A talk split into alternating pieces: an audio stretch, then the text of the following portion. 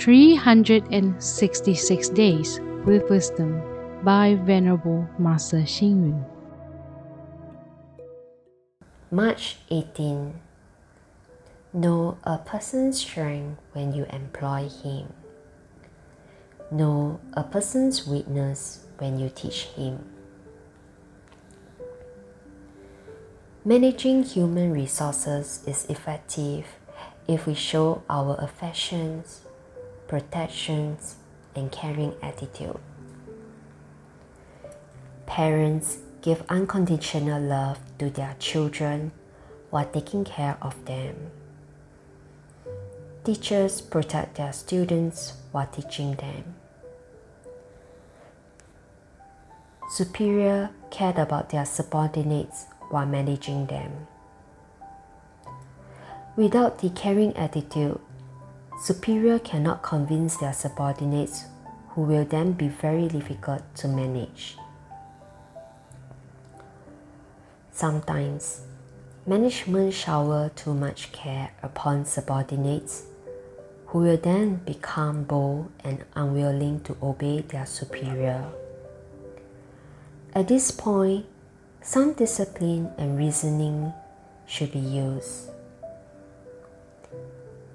This day, reasoning of ethics, such as order of seniority, differentiation between the honorable and the common, parents and children, and superior and subordinates may help bring subordinates into submission.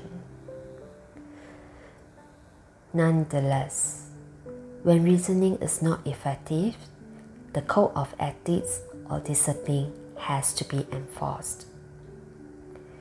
This is why there are laws in the country, the military, organizations, and schools.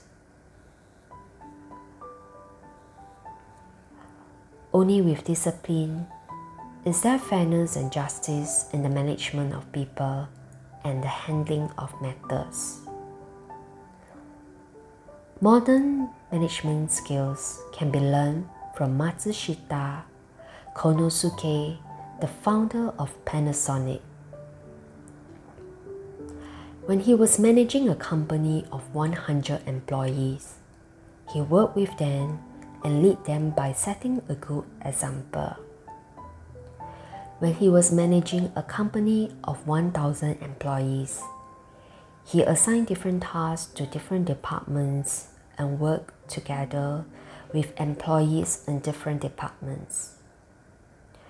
When he was managing a company of 10,000 employees, he stepped back behind his employees and putting his palm together to thank them for their hard work.